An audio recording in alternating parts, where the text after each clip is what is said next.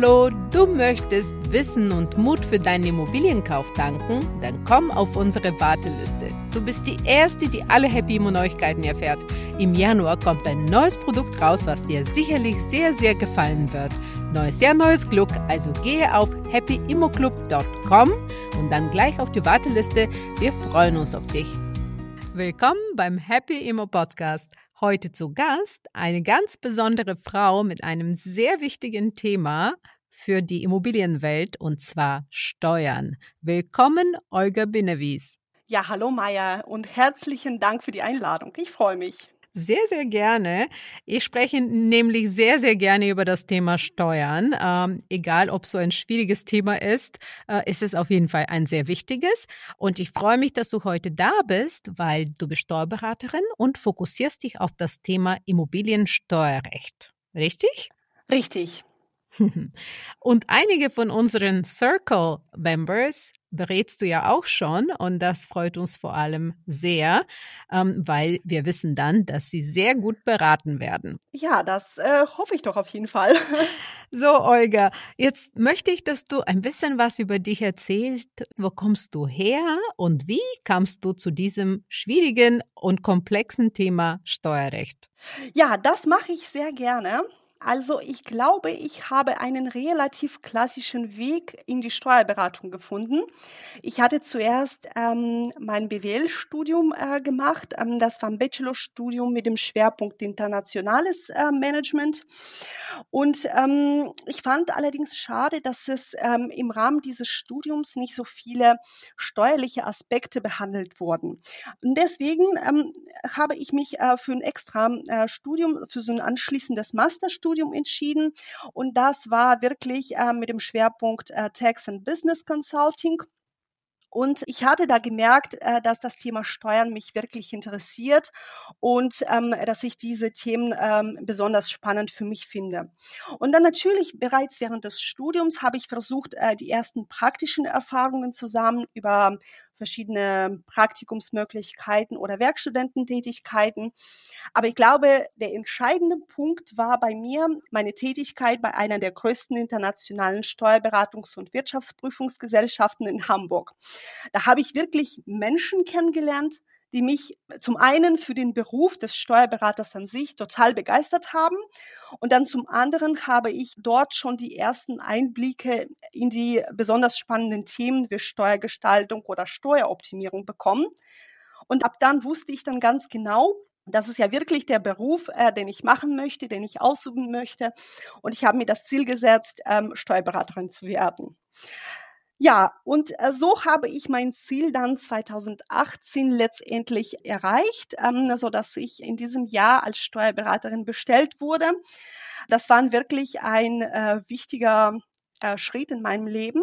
Und ähm, nach meiner Bestellung arbeitete ich als angestellte Steuerberaterin in einer anderen, aber auch einer sehr großen mittelständischen Steuerberatungs- und Wirtschaftsprüfungsgesellschaft, ebenfalls in Hamburg. Und schwerpunktmäßig betreute ich steuerlich größere Mandantengruppen. Das heißt, da sind Unternehmer oder sogar Unternehmerfamilien, äh, die wirklich operativ tätig waren mit bestimmten Produkten oder Dienstleistungen auf dem Markt und häufig auch mit äh, vielen ausländischen Transaktionen. Genau. Und letztendlich äh, betreut ich natürlich auch die Unternehmer selbst, beziehungsweise die natürlichen Personen an der Spitze dieser Unternehmensgruppen. Ähm, und oh Wunder, 99,9 Prozent von diesen äh, Menschen hatten Immobilien. Sei es Immobilien im Privatvermögen als Ferienwohnung irgendwo auf Sylt oder Finca in Spanien. Ich hatte sehr viele, die wirklich Mehrfamilienhäuser in Deutschland vermietet haben. Aber auch ähm, sehr viele Fälle mit gewerblichen Immobilien, ähm, die dann in Strukturen entsprechend gehalten wurden. Und ähm, sehr häufig natürlich ähm, im Rahmen der, der eigenen operativen Tätigkeit genutzt worden. Ne? Genau, und im Laufe der Zeit habe ich mir immer wieder die Frage gestellt, hm, warum kann ich eigentlich nicht das auch das Gleiche machen? ja, Und genau deswegen bin ich heute erstens mit meiner eigenen Steuerberatungskanzlei unterwegs. Das heißt, ähm, ich habe mich selbst zur Unternehmerin gemacht. Und äh, zweitens investiere ich selbst total gerne in Immobilien. wow, das ist ja super, weil weißt du, wie viele Anwältinnen und Steuerberaterinnen ich kenne, die keine Immobilien besitzen, aber an sich die kennen die Sachen viel besser als ich. Ne? Ich bin ja Pragmatikerin. Ne? Ich, ich kaufe Immobilien, ich investiere in Immobilien, aber so detailliert wie du oder wie, also wie eine Anwältin sich mit den Immobilienthemen auseinandersetzt, kenne ich mich natürlich nicht aus. Und deswegen bin ich immer überrascht, warum Menschen, die sich so viel besser auskennen, äh, eigentlich nicht investieren. Aber deswegen freue ich mich umso mehr, dass du heute bei uns bist, weil du ja das Thema Immobilie aus beiden Perspektiven heute beleuchten kannst. Einmal aus der steuerlichen, aber auch aus der Investorin. Ja, genau. Deswegen, also ich hatte ähm, diese Leidenschaft für Immobilien bei mir entdeckt und ich wollte natürlich meine beiden Leidenschaften für Immobilien und für Steuern verbinden. Und deswegen ähm, habe ich mir überlegt, mich wirklich in meiner beruflichen Praxis, in meiner Steuerberatungskanzlei äh, tatsächlich ausschließlich auf Immobilien zu konzentrieren. Und so habe ich die Möglichkeit, als Immobilieninvestorin auch meine äh, Mandanten, äh, die auch besser zu verstehen, weil sie auch ebenfalls so ticken, wie ich mir das vorstelle. Also weil ich dann so ein bisschen äh, die Motivation dahinter verstehen kann. Ähm, und insofern können wir gemeinsam eine bessere Lösung ähm, in steuerlichen Sachen sozusagen finden. Ja, und ich hoffe für dich, dass es nicht nur um Mandanten, sondern primär um Mandantinnen handelt, weil wir versuchen ja Frauen dafür zu begeistern, in Immobilien zu investieren. Und ähm, ich denke, du als Frau wärst prädestiniert dafür, das Thema Steuern Frauen auch näher zu bringen, so dass die auch keine Berührungsängste haben. Aber erzähl erstmal, in was für Immobilien hast du investiert und wie kam es dazu und was waren so die Herausforderungen? Meine erste Immobilie hatte ich tatsächlich zu ähm, Eigennutzung gekauft, also klassischerweise damals noch. Da da muss ich tatsächlich zugeben, da war ich noch nicht im Gedankenwelt, Immobilie als Kapitalanlage zu kaufen, sondern ähm, da hatte sich die Möglichkeit angeboten, eine Immobilie zu einem guten Preis zu erwerben. Das war ein Off-Market-Deal sozusagen ähm, und ich habe einfach zugeschlagen damals schon ähm, habe ich gedacht, ich rechne mal aus, was zahle ich jetzt für meine Miete und ähm, was würde ich dann an ähm, Kosten haben, wenn ich meine eigene Wohnung habe zur eigenen Nutzung. Und so habe ich dann ausgerechnet, festgestellt, auch Mensch, ich zahle doch gerade mal 100 Euro mehr. Dann äh, habe ich am Ende noch eine abbezahlte Immobilie irgendwann mal, ist das super, dann mache ich das. Und dann habe ich ganz schnell die Finanzierung abgeschlossen, das hat super funktioniert. Und inzwischen ist diese Immobilie tatsächlich, das war eine Eigentumswohnung, äh, drei Zimmer, nicht weit von Hamburg entfernt. Und die ist jetzt inzwischen vermietet. Und man merkt ja wirklich, das hat super funktioniert. Also ich glaube, man muss wirklich den ersten Schritt wagen, das alles austesten. Und ich habe dann, glaube ich, das Spiel verstanden, erst wenn ich meine erste Miete auf dem Konto gesehen habe. Und das war so erleuchtend für mich oh Mensch, die erste Miete ist eingegangen, äh, davon habe ich meine Rate an die Bank bezahlt. Dazu kam noch ähm, diese äh, Hausgeldzahlung und da war alles super. Ich habe alle Kosten gedeckt und dann blieb sogar, glaube ich, noch irgendwie äh, 100 Euro übrig. Und deswegen äh, habe ich für mich beschlossen, ich muss das nochmal wiederholen. Und seitdem ähm, kamen äh, noch einige Wohnungen dazu und ich bin wirklich äh, froh, dass ich das damals gemacht habe und dass ich das ähm, weitermache. Aber das ist so lustig, dass du das sagst mit der ersten Miete, weil bei mir war es ähnlich, weil klar, alles ist sonst total abstrakt. Ne? Du kaufst irgendwas, gibst Riesenvertrag, dann große Finanzierung und so weiter. Aber die Realität trifft ein, wenn du die erste Miete bekommst und dann die erste Kreditrate zahlst und dann stellst du fest, ach Gott, das ist doch gar nicht so schwer, das läuft einfach durch, ja. Ganz genau. Und äh, die Immobilie gehört dir. Und das versuchen wir auch unseren Bootcamp-Teilnehmerinnen und Followers auch äh, beizubringen, dass das einfach wirklich nicht so schwer ist und wenn du es einmal gemacht hast, dann ist es ja super easy, das einfach zu wiederholen. Ja, Genau, da gebe ich dir wirklich recht. Selbst wenn man das alles ähm, spitz gerechnet hat, aber das ist ja alles sehr theoretisch und auf dem Papier. Und dann traut man sich tatsächlich noch nicht so richtig. Aber wenn das einmal passiert ist und man sieht das alles auf dem Bankkonto, dann ist das irgendwie greifbarer und man versteht, dass es funktioniert. Total. Dann macht das wirklich Spaß. Ja, wirklich, mir auch. Und dann irgendwann merkst du, du hast einen Großteil getilgt und dann fühlst du dich immer wohler eigentlich, ne? Und dann fühlst du dich auch wohler, noch mehr Kredit das nächste Mal aufzunehmen, weil Immobilien sind ja schon ziemlich stabile äh, Objekte, die dann auch stabiles Einkommen bringen und dann, ja, dann gewöhnt man sich auch irgendwie daran. Aber was mich auch interessiert ist, weil du, du hast dir ja auch sicher sehr viele Gedanken zum Thema Steuern gemacht, wenn du so Immobilien kaufst. Was wären so deine Top 5 Tipps, wie man Steuern spart äh, beim Einkauf zum Beispiel von einer Immobilie? Das ist eine spannende Frage. Ich glaube, wenn man gerade beim Einkauf ist, ähm, dann reden wir primär aus Käufersicht äh, regelmäßig zunächst mal von der Grunderwerbsteuer. Ne? Ähm, das ist ja so wirklich die erste Steuer, die dann quasi ein paar Wochen ähm, nach der Unterzeichnung des Kaufvertrages fällig wird. Und ja, wir unterstellen natürlich an dieser Stelle, dass ähm, es so ein klassischer Kauf von einem Dritten ist, so dass wir keine Grunderwerbsteuerbefreiung ähm, haben. Ne? Und die Höhe der Grunderwerbsteuer ähm, variiert nach dem Bundesland ähm, und ähm, beträgt so dreieinhalb bis sechseinhalb Prozent. Und klar kann man sich natürlich überlegen, ich konzentriere mich bei der Suche ähm, nach einer geeigneten Immobilie auf die, sage ich mal, günstigere Bundesländer.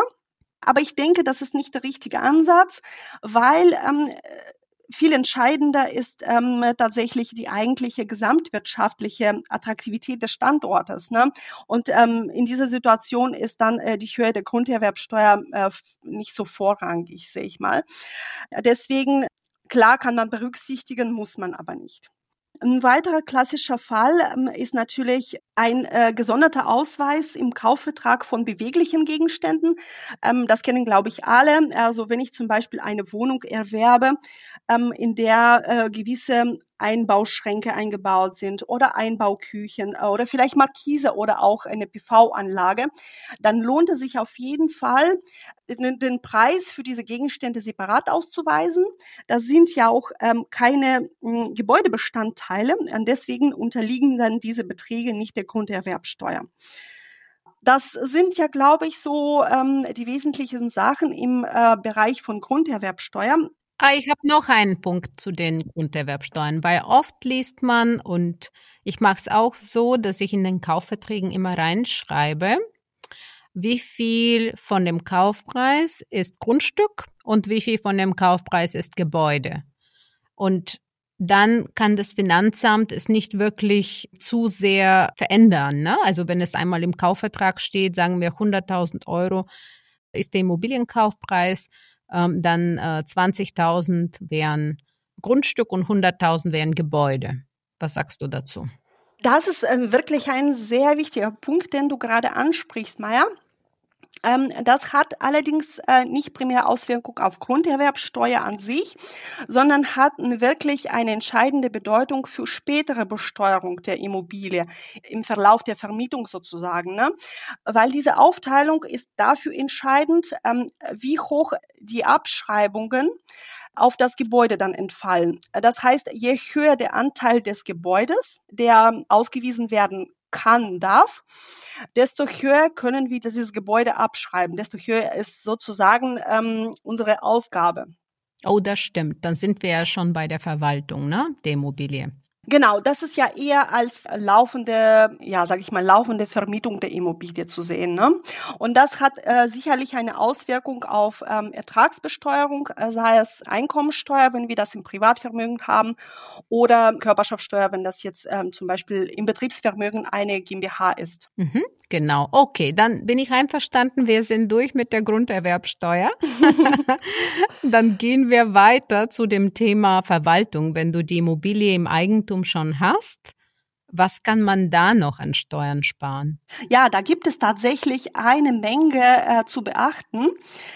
Wenn wir jetzt zum Beispiel ähm, zurück an den Einkauf denken, es ist ja extrem wichtig, bereits vor dem Kauf äh, sich darüber Gedanken zu machen, was ist überhaupt die eigentliche Zielsetzung meiner Investition.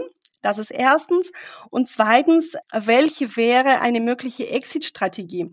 Äh, das mag vielleicht etwas komisch klingen, dass äh, man sich darüber vor dem Kauf bereits Gedanken macht, aber es ist ja auch extrem wichtig.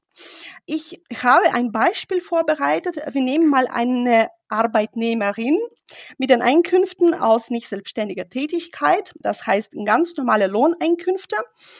Und wir haben ein äh, zu versteuerndes Einkommen von circa 62.000 Euro. Man muss beachten, dass ähm, ab circa 62.000 Euro der Spitzensteuersatz von 42 Prozent anfällt. Das bedeutet, dass wir ab dem nächstverdienten Euro 42 Prozent Steuern darauf zahlen. Das heißt, auf jedes Euro, was on top kommt, zahlen wir 42 Cent Einkommensteuer. Zuzüglich Soli, zuzüglich Kirchensteuer. Und ähm, jetzt entscheidet sich die Investorin dafür, eine Wohnung zum Beispiel in eine A-Lage zu kaufen. Was spricht für eine A-Lage? Zukunftssicherer Standort natürlich, gute Infrastruktur, gute Bevölkerungsentwicklung und Dementsprechend haben wir natürlich sehr viel Wertsteigerungspotenzial in diese Immobilie. Das heißt, vielleicht ähm, kann diese Immobilie in einigen Jahren sehr gut gewinnbringend verkauft werden. Und gleichzeitig haben wir natürlich in Verbindung mit dieser Immobilie sehr hohe Kosten, weil die Quadratmeterpreise in Ballungszentren auch entsprechend hoch sind. Und das führt entsprechend dazu, ähm, dass wir regelmäßig negative steuerliche Einkünfte aus dieser Immobilie haben. Was heißt das für unsere ähm, Investoren? Das bedeutet, dass sie diese negativen steuerliche Einkünfte äh, mit ihren positiven Einkünften aus nicht selbstständiger Tätigkeit verrechnen kann und dadurch reduziert sie insgesamt das zu versteuernde Einkommen und entsprechend auch womöglich auch den Steuersatz und somit kriegt sie eine Steuererstattung. Das ist ja natürlich super optimaler Fall. Und in diesem Zusammenhang haben wir noch die Möglichkeit, weitere Potenziale auszunutzen. Wie gesagt, Abschreibungen optimieren, wie du schon gesagt hast, durch richtige Kaufpreisaufteilung. Dann haben wir die Möglichkeit, im gewissen Maßstab äh, festzusetzen, was auf das Gebäude entfällt und was auf Grund und Boden. Und je mehr auf das Gebäude entfällt, desto besser können wir abschreiben, desto mehr ähm, sind diese Abschreibungen, die wir geltend machen können die Werte müssen natürlich äh, reellen äh, Wertverhältnissen entsprechen. Das darf nicht sein, ähm, dass wir sagen, Grund und Boden ein Prozent und Gebäude 99 Prozent. Da muss ja wirklich das äh, optimal äh, berechnet werden. Und ähm, das ist ja auch äh, keine einfache Frage. Da muss wirklich ein Steuerberater hin. Und äh, ich empfehle das immer wieder, das abzustimmen. Ja, und man kann ja gucken, dass man so viele Aufwendungen zu der Immobilie dazu, also wie soll ich sagen, äh, allokiert, ne? äh, wie es möglich ist oder wie steuerlich möglich ist natürlich, äh, weil man hat ja schon äh, gewisse Kosten wie äh, Fahrten zur Immobilie oder zu Hause, wenn man halt Akten hat und ein Arbeitszimmer braucht oder halt mit dem Mieter telefonieren muss, dann hat man ja auch Telefonkosten. Also es gibt viele Kostenblöcke, die man durchgehen kann mit einem Steuerberater oder am besten mit einer Steuerberaterin um festzustellen, was kann man eigentlich jetzt an Aufwand noch dazu rechnen, damit man dann äh, weniger Steuern zahlt, ne? Ja, auf jeden Fall. Viele ähm, denken nicht an so Sachen, ähm, die vielleicht anfallen könnten, aber grundsätzlich gilt, alles, was ich aufwende, um diese Einkünfte zu generieren, alles, was ähm, im Zusammenhang mit dieser Vermietungstätigkeit ist, ähm, kann ich grundsätzlich als Werbungskosten geltend machen. Ja, genau. Was ist etwas, woran Leute zum Beispiel gar nicht denken? Wir sagen sogar so zum Beispiel so einen Kurs, wenn man lernt, lernt, wie man eine Immobilie verwaltet oder wie man Immobilien kauft, kann man äh, auf jeden Fall versuchen, auch solche Kosten äh, abzusetzen. Ne? Ja, ich sehe das tatsächlich äh, so, dass ähm, diese Kosten ähm, die sogenannten vorweggenommene äh, Werbungskosten sind. Das heißt, selbst wenn ich die Immobilie noch nicht zwingend gleich gleich gekauft habe, habe ich die Möglichkeit, diese Kosten erstmal anzusetzen, weil durch die Teilnahme an dieser Fortbildungsmaßnahme ähm, habe ich grundsätzlich eine Absicht, eine ernste Absicht, eine Immobilie zu erwerben, um diese zu vermieten. Ne? Und ähm, deswegen muss man natürlich ähm, darauf achten, äh, wenn ich später dann in drei Jahren immer noch keine Immobilie gekauft habe, dann wird's irgendwann mal kritisch und sagt Finanzamt, okay, du hast hier irgendwie drei, vor drei Jahren irgendwas abgesetzt, ähm, hast du immer noch keine Einnahmen dazu, ähm, dann streichen wir das ähm, dann ist das so. Man muss ja immer darauf achten, dass die Einnahmeseite auch funktioniert. Ja, genau. Und an was denken denn Leute nicht so wirklich, wenn sie an, an Aufwendungen denken? Also, dass man die absetzen könnte. Ich habe zum Beispiel auch schon meinen Computer abgesetzt. Ich habe auch, wenn ich zum Beispiel, ich brauche hier einen E-Mail-Account, ne, um, um E-Mails zu versenden. Ich brauche Speicherplatz, um meine ganzen Unterlagen abzuspeichern. Und das kostet leider heutzutage alles Geld, ne?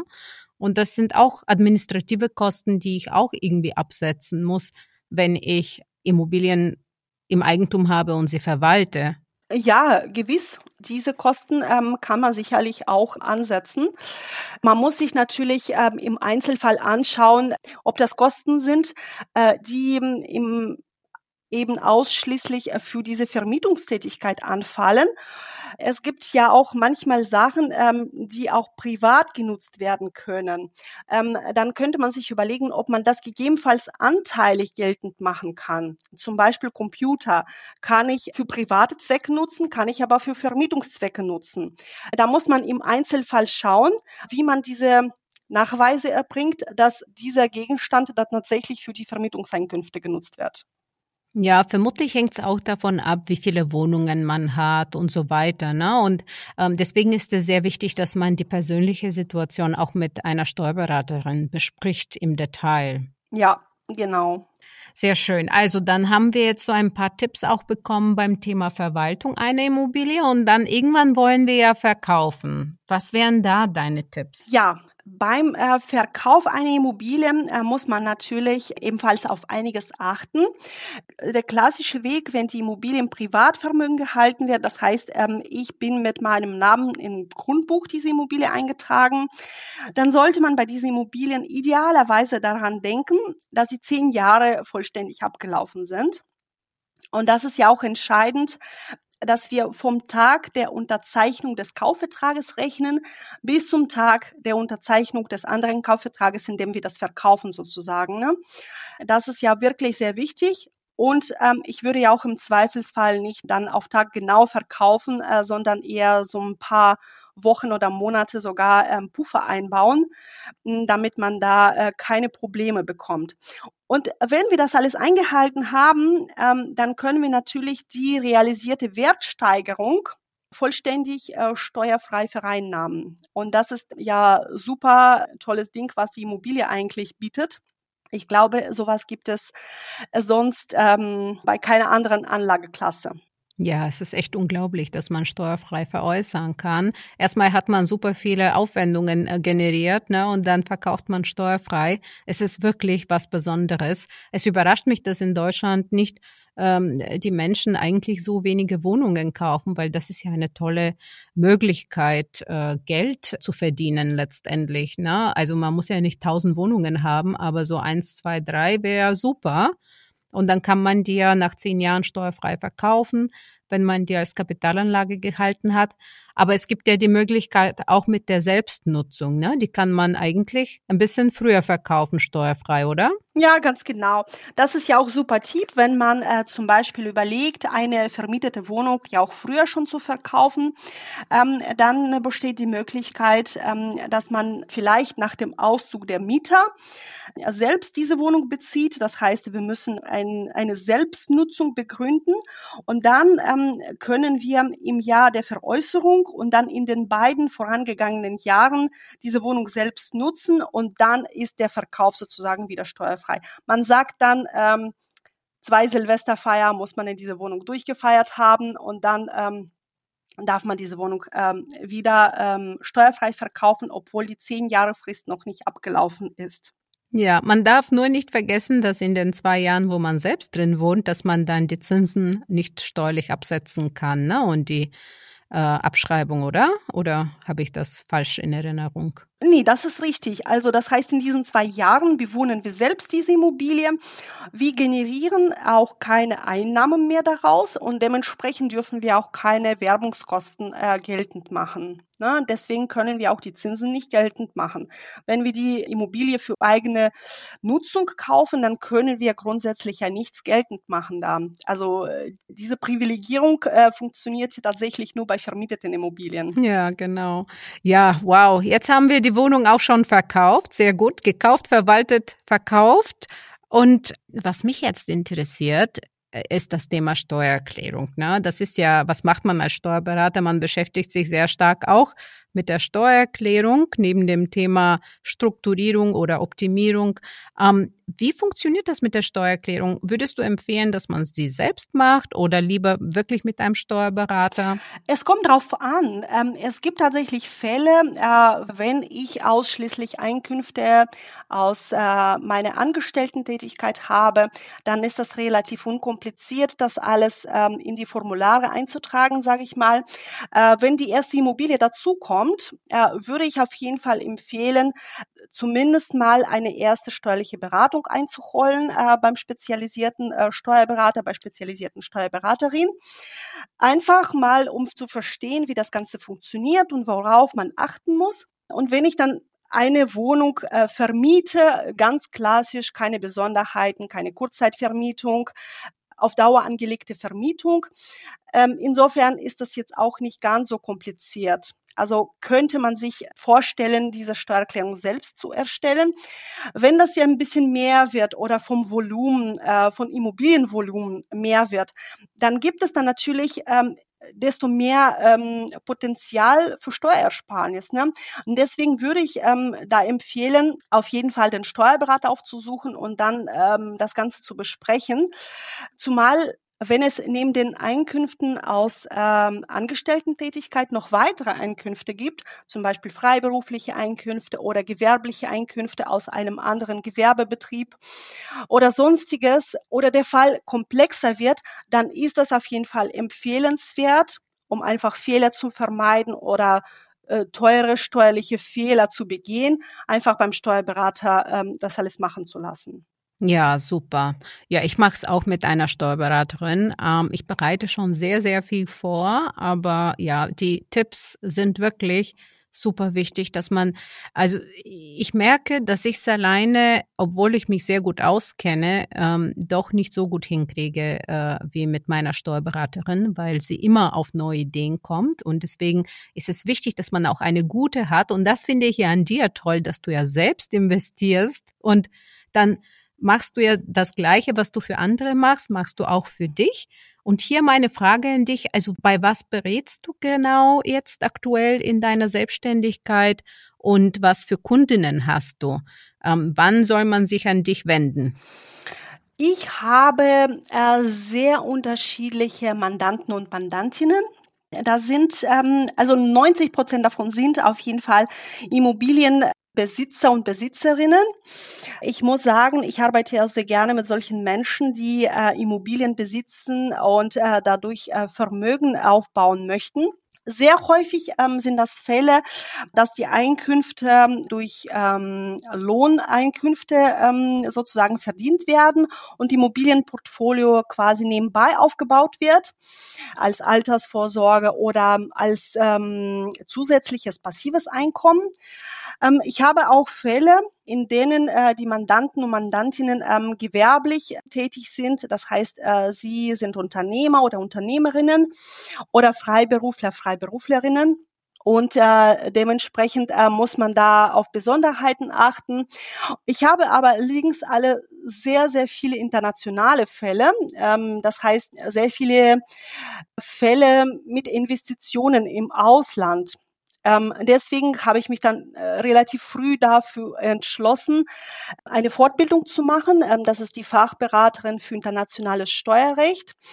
Und ich muss sagen, 90 Prozent meiner Mandantinnen und Mandanten haben wirklich grenzüberschreitende Aktivitäten.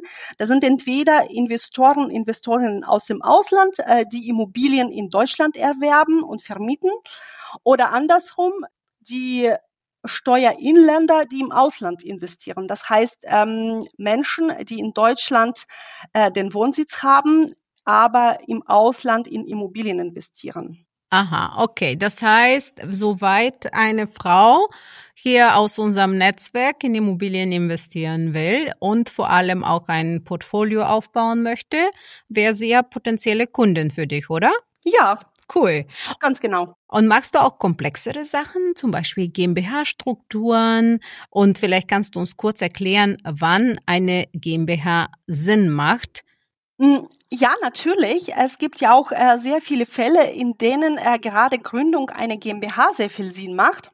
Wobei ich muss natürlich sagen, das ist immer eine Einzelfallentscheidung, da bei solchen Fällen wirklich sehr viele Faktoren berücksichtigt werden müssen.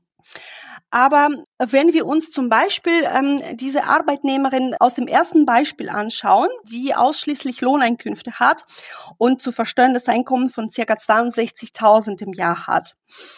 Und ähm, wir nehmen mal an, ähm, dass sie von diesen Einkünften alleinstehend ganz gut leben kann und ihren Lebensunterhalt ähm, super äh, damit bestreiten kann.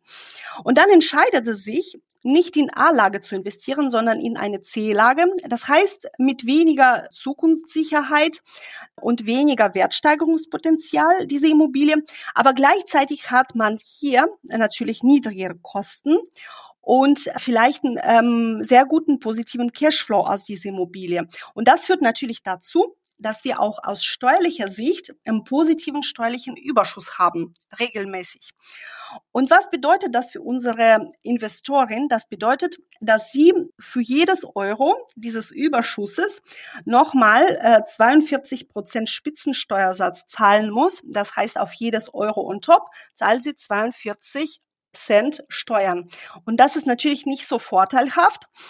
Und deswegen kann man sich natürlich an dieser Stelle überlegen, vielleicht lohnt sich dann eher eine GmbH zu gründen und dann in diese GmbH direkt zu kaufen. Das hat den Vorteil, dass wir unter gewissen Voraussetzungen die Einkünfte in dieser GmbH gerade mal mit 15 Prozent versteuern würden. Das heißt, hier würde dann nur die Körperschaftssteuer anfallen. Und wenn die Voraussetzungen erfüllt sind, dann fällt die Gewerbesteuer, die normalerweise bei einer GmbH anfallen würde, weg.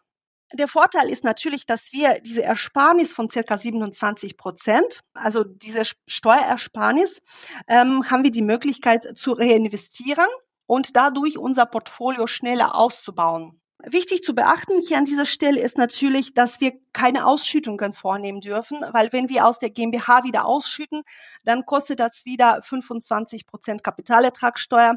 Dann haben wir natürlich nichts gewonnen. Dann sind wir wieder ähm, bei unserem ursprünglichen Steuersatz und das macht keinen Sinn. Und die zweite Voraussetzung ist natürlich, wir dürfen in keine Gewerblichkeit reinkommen mit diesen Einkünften beziehungsweise mit dieser Vermietungstätigkeit weil nur in diesem Fall funktioniert ähm, dann diese Begünstigung, dass die ähm, Gewerbesteuer wegfällt.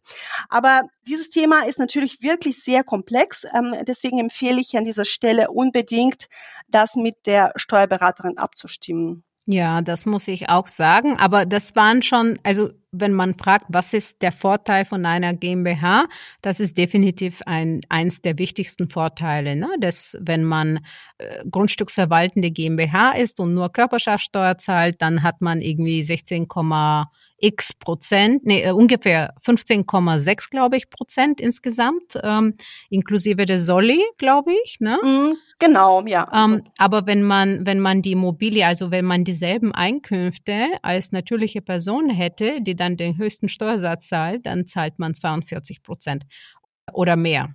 Und das ist natürlich schon ein Riesenvorteil, aber man darf auch nicht vergessen, äh, ich habe ja ein paar GmbHs und die kosten alle auch richtig Geld, weil man muss ja die ganzen Bilanzen erstellen, man braucht einen Steuerberater. Also es ist schon auch sehr viel Arbeit, mehr Arbeit als jetzt eine Immobilie, die man als natürliche Person hält.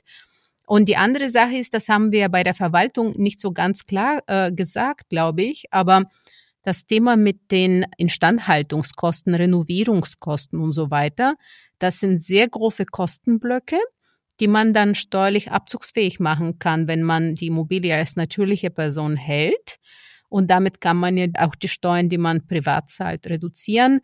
In einer GmbH, wenn man diese Ausgaben macht, sind es halt einfach Ausgaben in der GmbH und die kann man natürlich nicht gegen das Einkommen verrechnen. Und ja, das ist auch so ein Thema natürliche Person versus GmbH. Gedanken, die man sich auf jeden Fall vorab machen muss. Und das ist ein super wichtiger Punkt, was du am Anfang gesagt hast. Macht euch Gedanken über eure Strategie, bevor ihr kauft. Ganz genau. Und es ist ja vor allem auch ganz wichtig ähm, zu schauen, was für Immobilie habe ich. Ne? Was habe ich dann mit dieser Immobilie vor? Und vielleicht so ein ähm, Hinweis auf GmbH-Nutzung. Ähm, Im Rahmen einer GmbH haben wir eine gewisse Haftungsabschirmung. Das bedeutet, ähm, dass wenn wir zum Beispiel etwas mehr ähm, Risiko in diese Immobilie haben, dann lohnt es da eher, ähm, diese in die GmbH zu kaufen und nicht privat wahrscheinlich dieses Risiko zu tragen. Aber es ist natürlich immer eine Einzelfallentscheidung und man schaut sich dann ganz genau an, wenn das eine ganz normale Wohnung in einem Mehrfamilienhaus ist, dann was kann schon passieren. Genau. Und das Haus ist ja oft, also muss versichert sein und so weiter. An sich kann ja nicht ganz so viel passieren, aber weißt du was? Ich meine, es passiert immer irgendwas, wenn man investiert. Risiken gibt's überall und Opportunitäten auch. Und da sind wir auch beim Thema. Aktuell ist es ein, ein interessanter Markt. Guckst du dich auch schon um? Ja, auf jeden Fall. Ähm, ich bin ständig dabei, äh, mir neue Objekte anzusehen und äh, fleißig am Besichtigen. Und ähm, ich muss ja tatsächlich sagen, äh, ich versuche immer Angebote abzugeben. Bisher war ich noch nicht bei meinen Angeboten erfolgreich, weil ich wahrscheinlich ja doch zu viel runter verhandeln möchte. Aber ich gebe nicht auf. Wie viel gehst du denn gewöhnlich runter?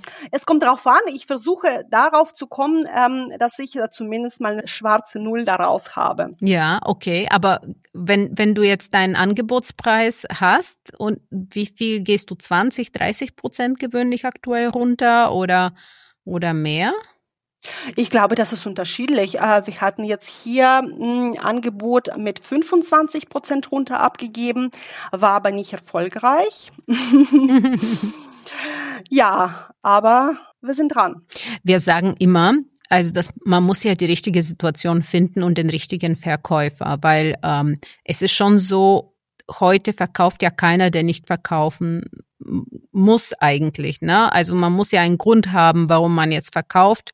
Und da muss man auch diese Leute finden, die das äh, wirklich, äh, die das Geld dringend brauchen oder halt umziehen oder irgendeinen wichtigen Grund haben, sich trennen, was auch immer. Und in diesem Markt jetzt auch verkaufen. Also wir hatten auch ein Objekt, was wir uns überlegt hatten zu verkaufen. Und jetzt, wo die Preise runtergegangen sind, halten wir erstmal bekommen die Miete und warten ab, bis die besseren Zeiten kommen ne, und die Zinsen ein bisschen fallen.